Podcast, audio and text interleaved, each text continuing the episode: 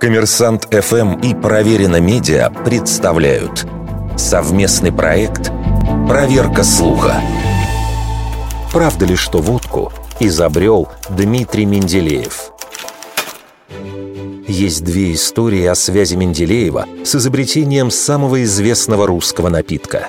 Согласно первой, химик вычислил оптимальное соотношение спирта в растворе с водой – 40 на 60. Вторая версия дополняет первую. Менделеев якобы предложил законодательно закрепить эту пропорцию.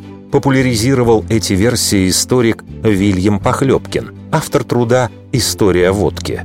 По его утверждению, Менделеев якобы отразил это изобретение в своей диссертации под названием «О соединении спирта с водой». Но в тексте диссертации ничего подобного нет – в ее четвертой главе Менделеев изучает сжатие, происходящее при взаимном растворении спирта и воды, и наибольшему сжатию соответствовала концентрация в 46 градусов. Но никакого отношения к рецепту водки и ее крепости эти исследования не имеют.